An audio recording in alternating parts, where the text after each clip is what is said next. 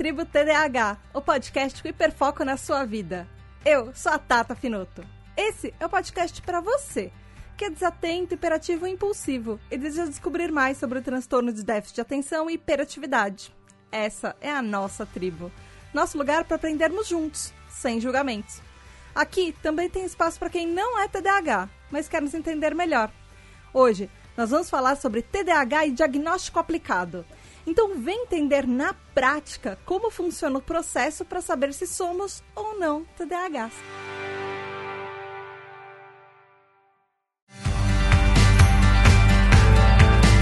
Olá, tribo, tudo bem? Hoje nós estamos na continuação do último episódio, que a gente veio falar sobre um diagnóstico aplicado. Ah, eu tô aqui com dois convidados muito especiais, que são a Natália Matos, que ela faz todos os bastidores da nossa tribo TDAH nas redes sociais, especialmente no Instagram. Ela faz todas as artes lindas e maravilhosas que vocês veem no nosso Instagram. E ela também é sócia proprietária da Kairos Soluções Empresariais. Bem-vinda de volta, Ana! Desculpa que no mute. Obrigada! E também eu tô aqui com o Rafael Cerqueira, que ele é psicólogo, ele é palestrante sobre saúde mental, ele é escritor e autor do livro Toque, Sinto Desespero, e ele também lá do podcast Psicocast. Bem-vindo de volta, Rafa! Olá, olá pessoal, mais uma vez de volta aqui com muito prazer. E para retomar, ouvinte, se você não lembra o que a gente tá fazendo nesses, do, nesses últimos episódios, Uh, no último episódio, a gente começou um diagnóstico. A gente está com uma ideia de fazer um pro programa completamente diferente de tudo que a gente já fez. Por isso, a Ana sugeriu que a gente fizesse um diagnóstico dela em tempo real, aqui, tempo real, assim, pra gente que tá gravando. E ouvinte, se você tiver meio perdido, volta no episódio anterior, a gente tá te esperando, depois volta pra cá, porque essa é a segunda parte do episódio. No episódio passado, nós começamos a fazer um diagnóstico aplicado da ANA, ou seja, o Rafa, que é psicólogo, tá aqui com a gente para tentar diagnosticar ou não a Natália como TDAH e tentar entender um pouco, porque isso é uma coisa que nós duas às vezes brincamos, conversamos bastante sobre TDAH, até por causa dos podcasts da tribo. E nós estamos fazendo isso, fizemos isso no último episódio e agora nesse nós vamos encerrar esse diagnóstico. E aí a gente vai descobrir se a Natália é ou não TDAH. Vamos fazer uma, é uma microatividade. Eu queria que você tentasse né, lembrar ou falar para mim qual que foi a sua primeira memória ou algo, a, tipo a primeira coisa marcante. Se você tenta esticar sua linha de tempo de memória Aonde mais longe você consegue chegar? O dia que eu fui pro hospital porque eu tinha batido a cabeça. Eu não lembro de bater a cabeça. Mas eu lembro de estar no hospital e minha mãe me levando no hospital porque eu tinha. Acho que não era a cabeça, acho que foi o queixo. Eu tenho marca até hoje. Do... Era bem Quantos... pequenininha. Quantos anos? Ah, uns cinco anos. Eu, eu não tenho memória assim, antes disso, eu não tenho nenhuma. Sim, sim. E aí as suas memórias começam com bem com uma bela cicatriz no queixo. Isso, e eu lembro também de uma vez, eu achava que era um sonho, até eu falar para meus pais, eles me eles falarem que aconteceu isso de verdade. É, a, a, gente morava num condomínio muito grande, minha mãe deixou eu cuidando da minha irmãzinha, que era dois anos e meio mais nova que eu. É, e ela foi, tipo, numa locadora que eu sabia que era, tipo, você tinha que descer, tipo, uma, uma rampa gigantesca, assim, um, um não uma rampa, tipo uma ladeira assim, atravessar uma avenida e tinha a locadora bem na frente. E ela deixou a gente lá e aí, todos meus amiguinhos subiram. Aí eu peguei a Jéssica, tipo, fiquei entediada, peguei a Jéssica e fui atrás da minha mãe. E o porteiro, por algum motivo é, dos anos 80, 90, abriu a porta para mim. E eu desci a, a ladeira inteira, a, passei a avenida e cheguei na minha mãe na locadora. Minha mãe quase teve um ataque quando ela me viu. Sua mãe provavelmente deve ter ficado muito confusa, né? Tipo, ué, eu trouxe? eu trouxe as duas? Porque a primeira coisa que ela pensou é, tipo, eu acabei de atravessar com a minha irmã ainda menor. Eu tinha, sei lá, tipo, uns 5 anos também. Porque os meus pais se separaram, eu tinha seis, sete para oito, alguma coisa assim. Tipo, eu era, eu era muito pequena. E eu ainda tava com minha irmã menor ainda e eu tinha que atravessar uma avenida de dois lados com o carro. Caramba, só memórias fortes. é, acho que é o que a gente lembra, né? se você fosse dublê de cinema, você poderia contar tão bonita essa história, né? Já começou se arriscando, suas primeiras memórias é quebrando um queixo. A minha não tava me arriscando. Eu, eu lembro muito bem de, tipo, eu sabia que eu tinha que olhar para os dois lados da rua, andar sem correr e segurar minha mãe, minha irmã na, na mão. Eu tava fazendo tudo certo. Para mim não era uma. É, algo arriscado. Por que se assustar com isso, né? É, é tipo, eu, hoje em dia eu sei que tipo, uma criança estava correndo muito mais risco do que isso. É, andando sozinha no, no, meio da rua, mas. Sim, sim, do que atravessando uma rua, né? O perigo tá nos outros também. Sim, e você comentou ah, que seus pais separaram duas vezes e uma foi com você novinha, né? Você falou 7, 8 anos. 6, 7, 8 anos? É, acho que foi do 7 para 8. E, e eles se explicaram para você alguma coisa? Ou como é que foi essa conversa? foi. É, assim, é, não foi bem uma explicação, foi o meu pai chorando é, no meu ouvido. E, e eu, ele, inclusive, falou para mim que ele ia esperar passar o meu aniversário. Por isso que eu falo de 7, 8 anos. Esperar o meu aniversário. E aí passou meu aniversário e a gente deixou minha mãe lá e a gente foi pra casa da minha tia. Tia, a irmã do seu pai? É, não, a irmã da minha mãe. Entendi, mas você ficou morando com seu pai. Seu pai foi para lá. Com meu pai, é. E a sua irmã mais no... a sua irmã mais nova também? Com ela também. Entendi, entendi. E quando você falou para mim que você curtia brincar com as Barbies e montar toda essa história que você aprofundava bastante, você lembra mais ou menos em que época que era?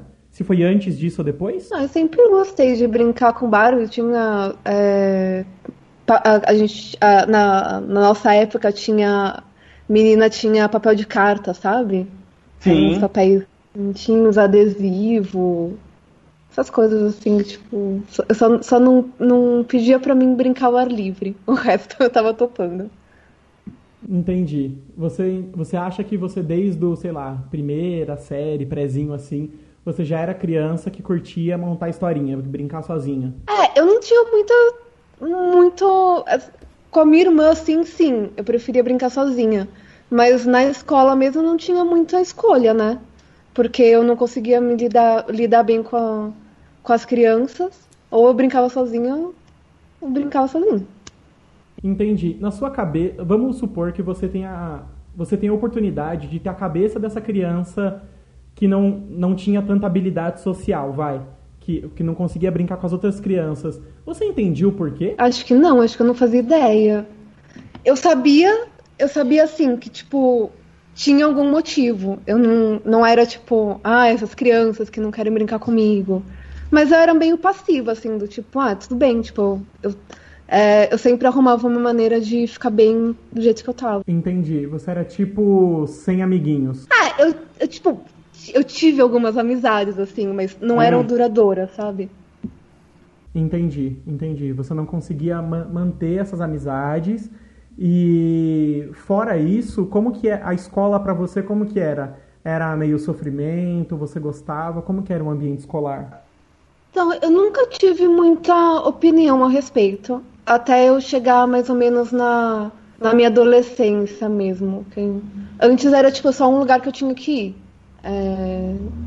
Na minha adolescência, os meus últimos anos, inclusive, de escola, é... eu sei que isso me prejudicou muito, porque eu comecei a evitar. Eu tinha meu próprio quarto, eu tinha TV a cabo, tinha, tinha meu computador com internet, eu não tinha por que me expor e ir para um, um lugar onde, tipo, para mim, era muito difícil falar com as pessoas e, e conviver, e os professores também não eram lá aquelas coisas que anos 90.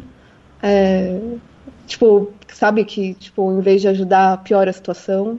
O ensino médio você fez no Santo Américo? Fiz o Santo Américo. A vida toda? Não, eu entrei lá na quinta série.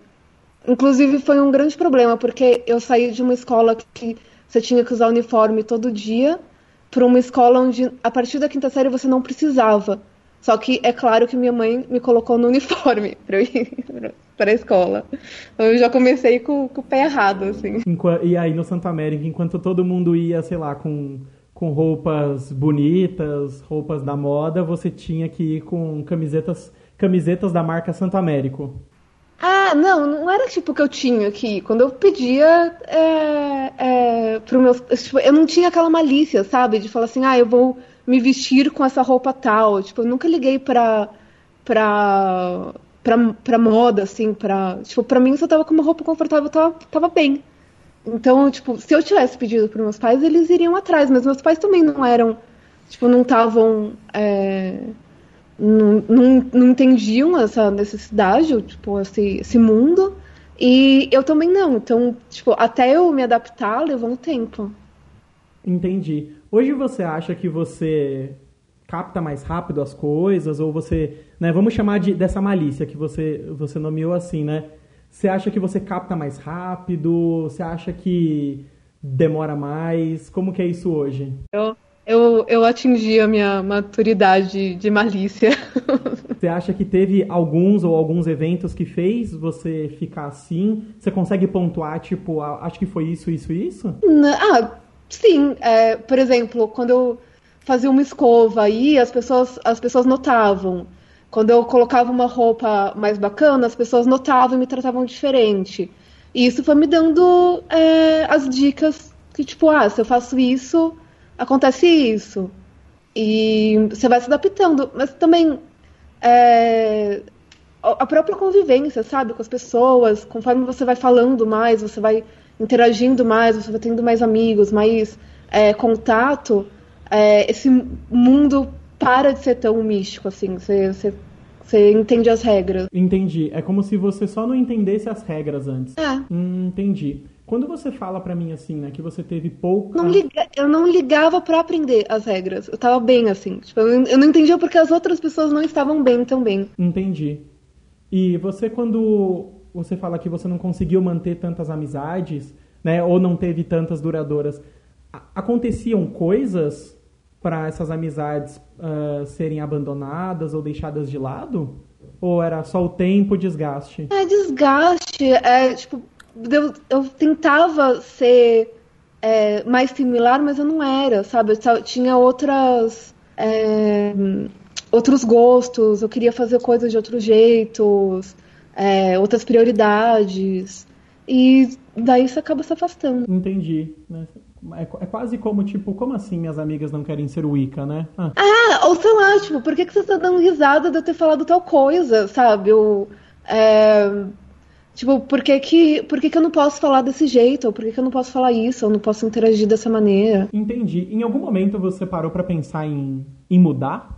Tipo, nossa, então eu tenho que mudar meu jeito? Eu tentava, eu mudei, né? Com certeza. Tipo, se, se, se a gente agisse do jeito que a gente queria 100% do tempo. é, é, hoje em dia eu, eu, eu, me adapto, mas eu também tenho os momentos onde eu falo, tipo, não, agora é, é para mim, sabe? Então Tipo, eu vou agir assim, se você não ficar feliz, o problema é seu. Tipo, eu me adapto Entendi. até um certo ponto. Eu espero que a pessoa vá chegar na, naquele meio termo. Entendi. Quando você tem que se adaptar a essas situações, isso te, te traz um desconforto de você não ser você mesma? Você acha que é só, tipo... É como se a gente vestisse uma roupa para um evento? Tipo, eu gosto hoje... até, porque é um... Hoje em dia eu vejo como um desafio. Que, tipo, ah, eu consegui. Tipo, foi é, a pessoa riu do que eu falei. Tipo, a, a, a pessoa ligou para minha sócia, quando de trabalho, assim, ligou para minha sócia e me elogiou. Falou que eu sou, tipo, um excelente atendimento. Porque eu, eu faço atendimento ainda, por cima. o meu trabalho hoje em dia é visitar o cliente no, no lugar de trabalho dele e fazer reuniões com ele. É, então eu tenho toda essa interação. Aliás, faz 40 dias que não, né? Mas eu tenho Sim. toda essa interação com diversos tipos de seres humanos de todas as partes de São Paulo, de todas as. É, todas a é, poder é, econômico possível. É, então, para mim é um desafio, assim, para mim se tornou um joguinho, tipo uma brincadeira. Sim. Te traz algum tipo de ansiedade? Ou é uma empolgação? É, hoje em dia eu fico feliz de. Mas é porque eu me acostumei. E eu achei os aonde, tipo, como fazer isso funcionar para mim. Mas no começo, nossa, minha mão tremia para pegar o telefone. Só que, olha só que legal. é, anos depois da primeira vez que eu tive que pegar um telefone para ligar e minha mão tremia para pegar o telefone, é, eu tinha estagiários já e a minha estagiária ia pegar o telefone com a mão tremendo, é, visivelmente nervosa para falar. E eu pude falar para ela, sabe? Tipo, ah, eu também passei por isso, é normal, você se acostuma. E, e isso aconteceu depois com outra estagiária, e ela pôde falar isso para ela.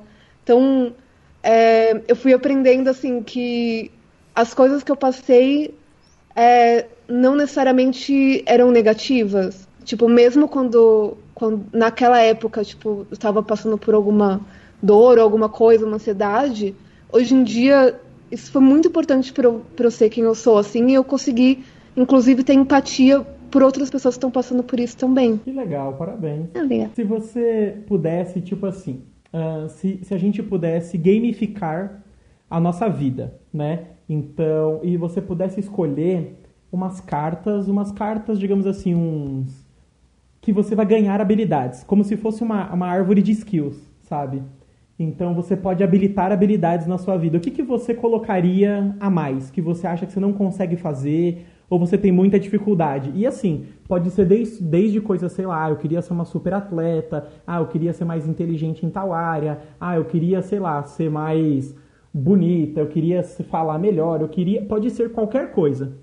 Mas em relação ao seu comportamento ou à sua vida, você consegue escolher alguma coisa que você gostaria de, de adicionar de skill? Sim, eu colocaria. É...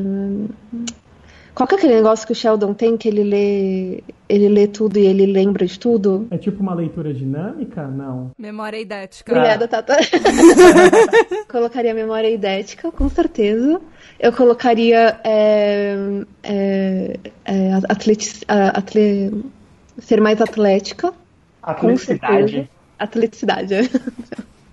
Porque hoje, eu, hoje em dia eu sei que meu cérebro se recusa a me deixar é, ser assim, porque eu passei décadas da minha vida é, evitando o exercício, então é, para mim é uma coisa tipo, muito chata.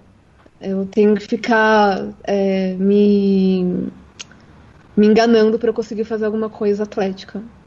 Raramente uhum. vai para frente.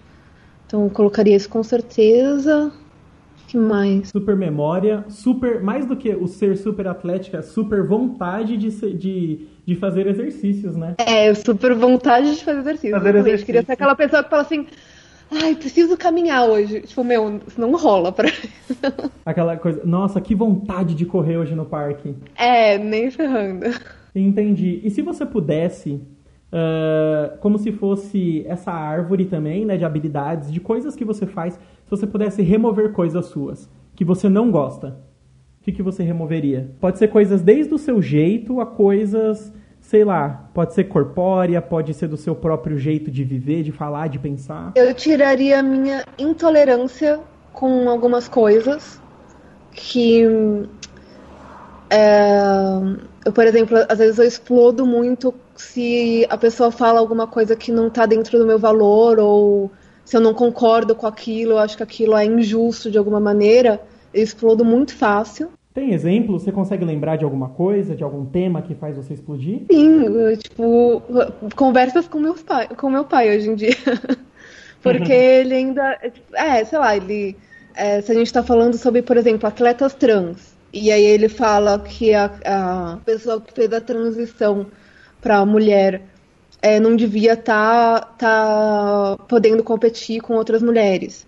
E aí isso se torna um argumento de 20 minutos comigo, quase gritando com meu pai. É, ou quando ele fala alguma um, palavra que hoje em dia a gente sabe que a gente não devia falar, e aí eu falo isso pra ele e ele fala assim, ai, mas eu não, não sou racista, por exemplo. Eu sei que, mas você não tá ajudando falando essa palavra. Entendi. É, mas assim, eu não falo de uma maneira contida, eu falo de uma maneira do tipo. Entendi. E quando isso você percebe que isso se reflete em outros lugares? É, eu não perguntei no começo, você tem relacionamento estável, amoroso? Eu sou casada há 10 anos. Esse, esse ano. Calma, calma, aí. Leandro! Vamos à cola. Faz 10 anos? Estou casada há 9 anos. Há 9 anos. E com o seu marido, você percebe isso também? de temas que vocês não não concordam você explodir com ele? Mais ou menos, porque depois de tanto tempo. Aliás, desde o começo, na verdade, é uma das coisas que, que fez a gente combinar tanto. O Leandro, ele sabe falar comigo. Então, é, ele não pede a paciência, ele não compra a briga. Ele, ele fica zen, concorda comigo e, e depois a gente volta a conversar a respeito quando eu tô é, é, mais tranquila. E geralmente sou eu que volto a falar com ele. Entendi. E no trabalho isso acontece? Muito. Minha sócia é um, um, uma santa. Eu falo direto assim com ela. É, geralmente com coisas que eu já pedi para ela, por exemplo, não fazer, e ela vai lá e faz. É, comportamentos tal. É, mas ela também já a gente aprendeu a lidar uma com a outra. Ela, a gente sabe os limites assim. A gente acabou aprendendo a, a, lidar com isso. Entendi. É quase como uma com a sua sócia, é tipo uma quebra de expectativa, de frustração. Tipo, você esperar que ela faça determinadas coisas que, sei lá, vocês já combinaram, ou de erros que já foram repetidos, que estão sendo repetidos por ela? É, erro repetido é uma coisa que, que me tira do nervo. Tipo, a primeira vez é ok. Aí a segunda eu já começo a ficar meio irritada. Na terceira é do tipo, meu, você tá fazendo de propósito. Hum, entendi, entendi. Isso é algo que você acha que você podia tirar da sua árvore de. Ser, né? Utilizando um português bem assim coloquial, né? Você gostaria de ser menos pistola? Pistolar menos em algumas situações? Italiano, é, é, menos descendente de italiano. menos... Entendi. entendi, entendi. Maravilha. Uh, eu posso ressuscitar a Tatá? Oi. Oi, Tatá. Oi. Tudo bem? Oi. Olá. Né, nesse, nesse jogo, né, eu, eu utilizei a carta que a gente invoca a Tatá. eu gosto dessa carta. Eu queria. É, sabe o que eu queria fazer agora? Eu queria explicar pra Nath, pra você e pro ouvinte, por que, que eu fiz algumas perguntas. Tá. Pode ser? Claro. Porque eu acho Porque eu estou que, curiosa, porque inclusive. eu acho que. É, uh, isso talvez ajude o ouvinte a entender como que funciona um diagnóstico e não é só ler uma lista de sintomas, né? Uh, vamos lá, Nath. Por que, que eu fiz uh, a pergunta da sua primeira memória? Porque eu preciso que você me dê informações sobre a sua infância. Isso é muito importante. Porque o TDAH, para ele ser como você chegou até mim com essa queixa, digamos assim. Então, essa na primeira sessão sempre vai ser a minha primeira hipótese.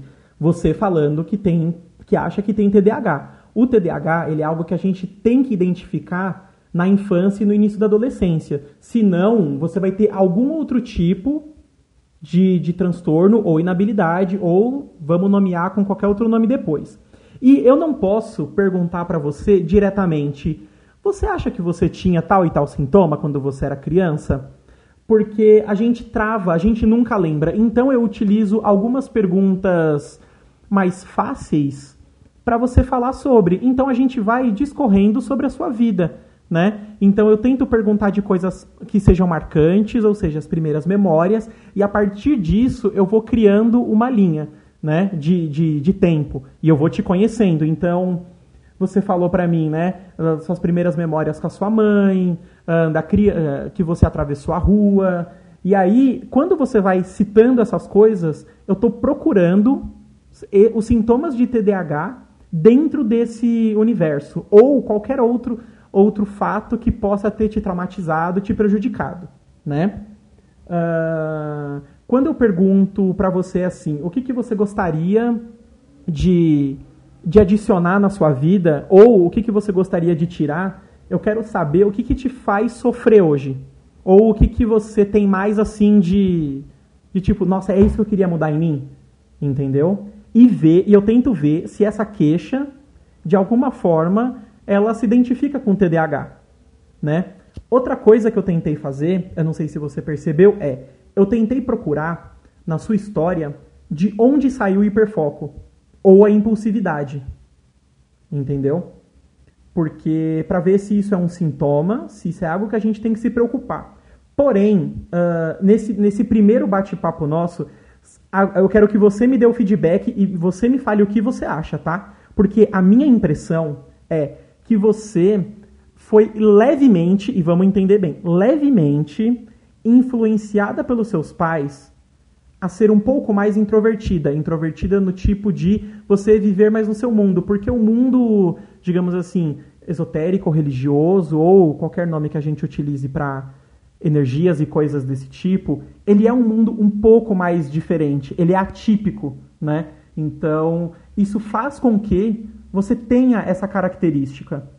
E eu fui querendo investigar se, na verdade, ao invés do seu hiperfoco ser um sintoma, digamos assim, genético, ele só não ser um, traço de personalidade que você desenvolveu, porque isso deu certo desde sempre ou foi a forma que você conviveu desde sempre. A gente costuma repetir esses padrões. Você acha que faz sentido? Eu acho. Tem várias, eu tenho várias memórias é, que colaboram com essa linha de raciocínio. Sabe? Então, eu, o que que é assim, né? Agora para trabalhar com o ouvinte. Para a gente entender um diagnóstico, a gente tem que entender o que está fazendo a Nath sofrer hoje, né? O que, que te faz sofrer hoje e, o, e esse sofrimento, se ele tem causa no passado ou se ele é um, um sofrimento atual.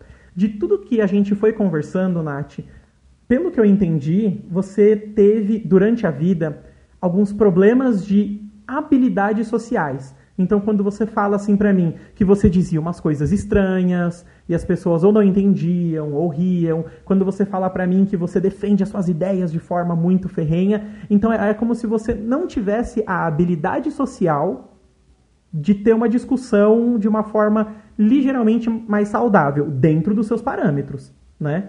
O que é saudável ou não tem que ser para você.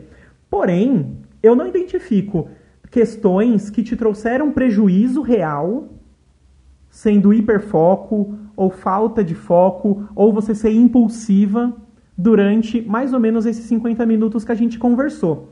Uh, pra a gente, é óbvio que a gente só conversou 50 minutos. Existem outras técnicas que ajudariam a gente a explorar mais a sua história para poder entender quem você é hoje, para caçar mais coisas, entendeu? Mas a princípio, eu não acho que você tem TDAH. Ah, ok.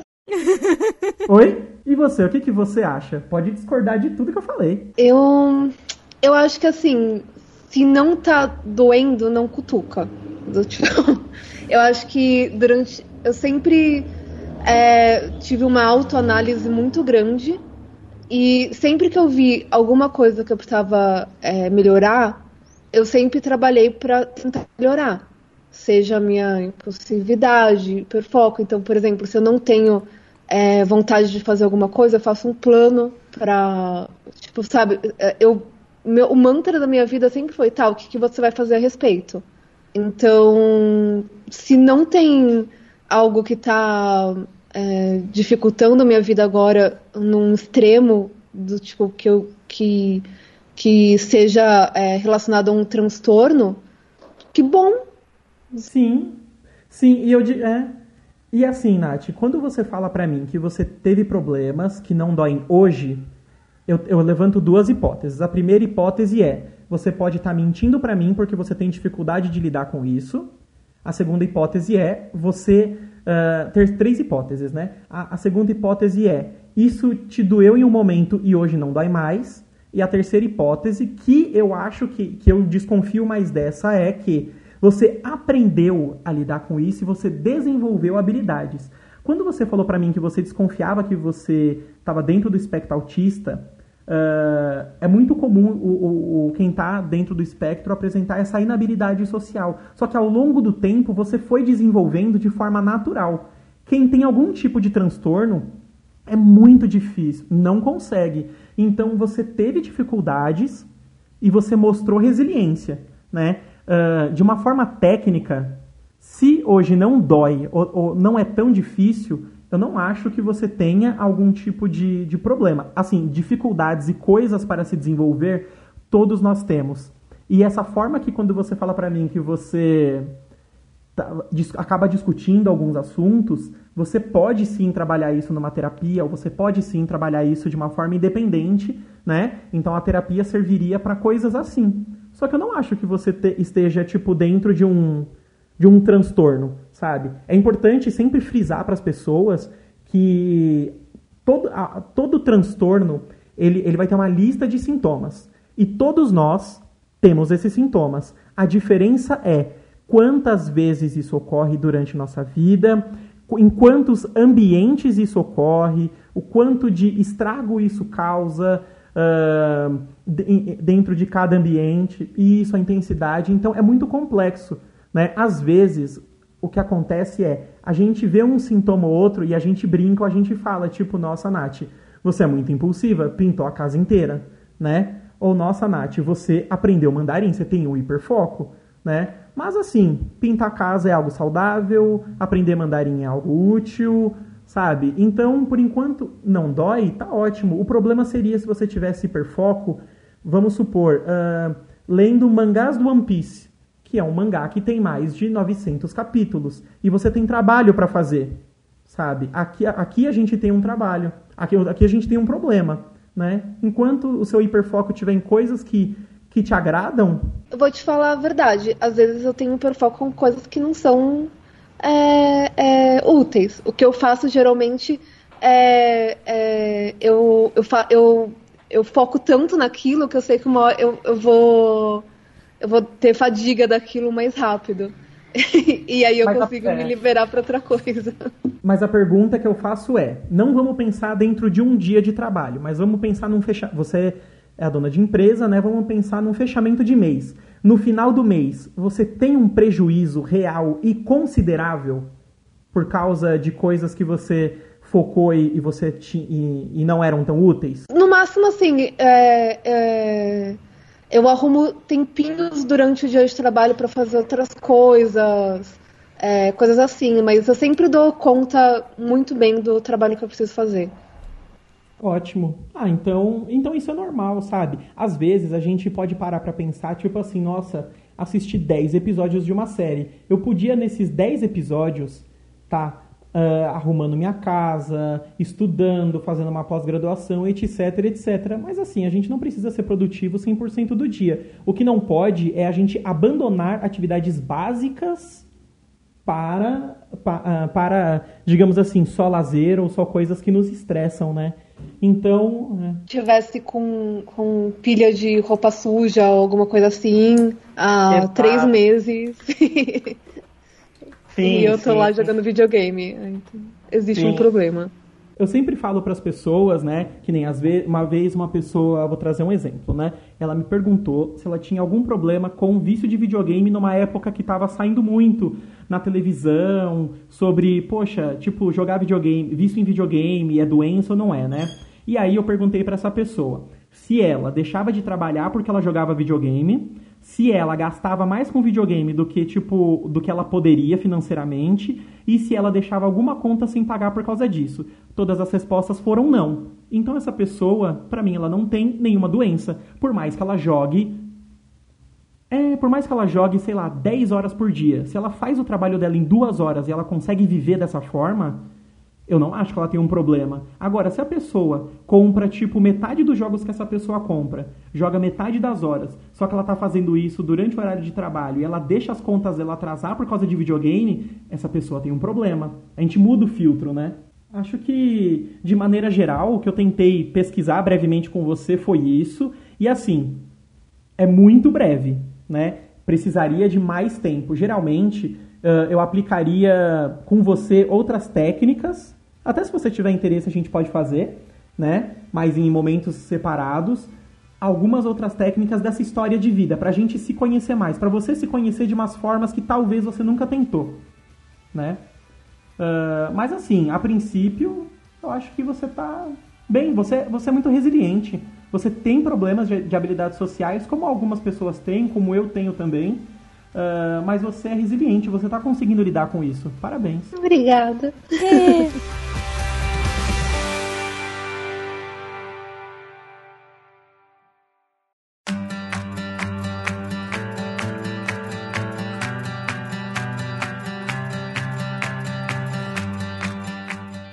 foi isso por hoje, tribo. Eu espero que vocês tenham gostado do episódio. Eu adorei esse episódio, eu adorei participar dele, porque eu fui praticamente ouvinte como vocês. E se você tem dúvidas sobre diagnóstico, como faz, como não faz, você pode voltar lá naquele outro episódio que a gente já gravou, que foi o episódio da tribo TDAH 5, TDAH e diagnóstico. Ou você pode mandar uma mensagem pra gente. Nas redes sociais nós somos arroba tributadh. E vão lá, mandem mensagem. E falem com a gente o que, que vocês acharam desse, desse episódio, o que vocês acharam de diagnóstico e tudo que vocês quiserem falar. Não esqueçam que a gente é um projeto colaborativo, então a gente precisa da sua ajuda para continuar. Você pode gravar episódios com a gente, participar do nosso grupo de WhatsApp, participar de um monte de coisa legal que a gente tem nos bastidores. É só ir em apoia.se barra tributadh ou picpay.me barra tributadh. E muito, muito, muito obrigada aos nossos apoiadores que são responsáveis pela TribuTDH existir.